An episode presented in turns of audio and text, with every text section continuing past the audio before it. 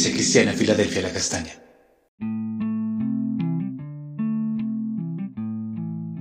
Amada Iglesia, Dios te bendiga. Esta semana estamos retomando nuestro estudio de la primera epístola del apóstol Pedro en el capítulo 3. Y hoy vamos a estar leyendo el versículo 22 que dice así, quien habiendo subido al cielo está a la diestra de Dios y a él están sujetos ángeles, autoridades y potestades. Hoy vamos a estar hablando acerca del tema a la diestra de Dios. En este versículo el apóstol Pedro nos recuerda una vez más la gloria que representó la obra de Cristo en la cruz. El pasaje menciona que el Señor subió al cielo después de haber efectuado la purificación de nuestros pecados y enfrentar la muerte que tenía el control de toda la humanidad. El Señor Jesús llevó sobre sí mismo la carga del pecado y al asumir esta condición fue menospreciado y soportó la vergüenza que producía su muerte en la cruz. Cada acto que acompañó su muerte en la cruz representaba humillación y vergüenza. Jesús fue ofendido con las palabras de las personas que lo rechazaron y despreciaron, los que se burlaban de él y actuaban en contra de él. Pero Cristo enfrentó cada una de estas situaciones pensando en la victoria futura que brindaría su muerte a la humanidad. Este es el ejemplo que nos da. Él se identificó con nuestra debilidad para que proclamemos su nombre sin avergonzarnos. El anunciar a Cristo siempre nos va a costar. Si Jesús, siendo el Hijo de Dios, enfrentó el oprobio, mucho más cada uno de nosotros que somos sus hijos. Por esto el Señor hoy por medio de su palabra nos anima a anunciar las buenas nuevas de salvación y enfrentar con gozo la adversidad.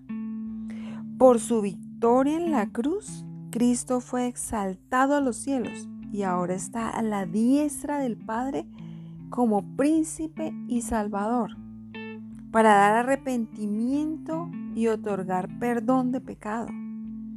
También es nuestro sumo sacerdote, no como los hombres que tienen debilidad y deben estar santificándose cada día, sino un sumo sacerdote que fue tentado en todo, pero no cometió pecado, que se identifica con cada uno de nosotros y nos ayuda a vencer que otorga gracia y misericordia a todo aquel que se acerca a su presencia. Hoy cada uno de nosotros podemos afirmar que hemos recibido del Hijo de Dios salvación, vida eterna, libertad, redención, amor, perdón, gracia, misericordia y muchos otros beneficios que proceden de Jesús. Por eso te invito a que me acompañes a dar gracias a Jesús por su obra en la cruz, por el regalo de la salvación. Amado Jesús, te damos gracias. Venimos ante tu presencia a darte gracias por tu preciosa obra en la cruz, por ese amor tan grande que tú derramaste por cada uno de nosotros. Porque hoy podemos seguir tu ejemplo, porque así como tú enfrentaste la vergüenza, el oprobio, el sufrimiento. Señor Jesús, nosotros anunciaremos y proclamaremos tu palabra, Señor, sabiendo que por causa de tu nombre podremos ser perseguidos, tenemos que enfrentar burlas, aflicciones, pero lo haremos, Cristo, por amor a ti.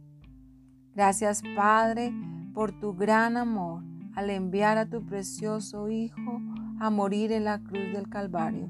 Gracias precioso Espíritu Santo de Dios porque tú fuiste enviado como nuestro consolador y estás a nuestro lado y nos fortaleces y nos levantas. Amén. Amada iglesia, recuerda, somos llamados a predicar y anunciar las buenas nuevas de salvación. siguiendo el ejemplo de Cristo en la cruz. Amada Iglesia, Dios te bendiga.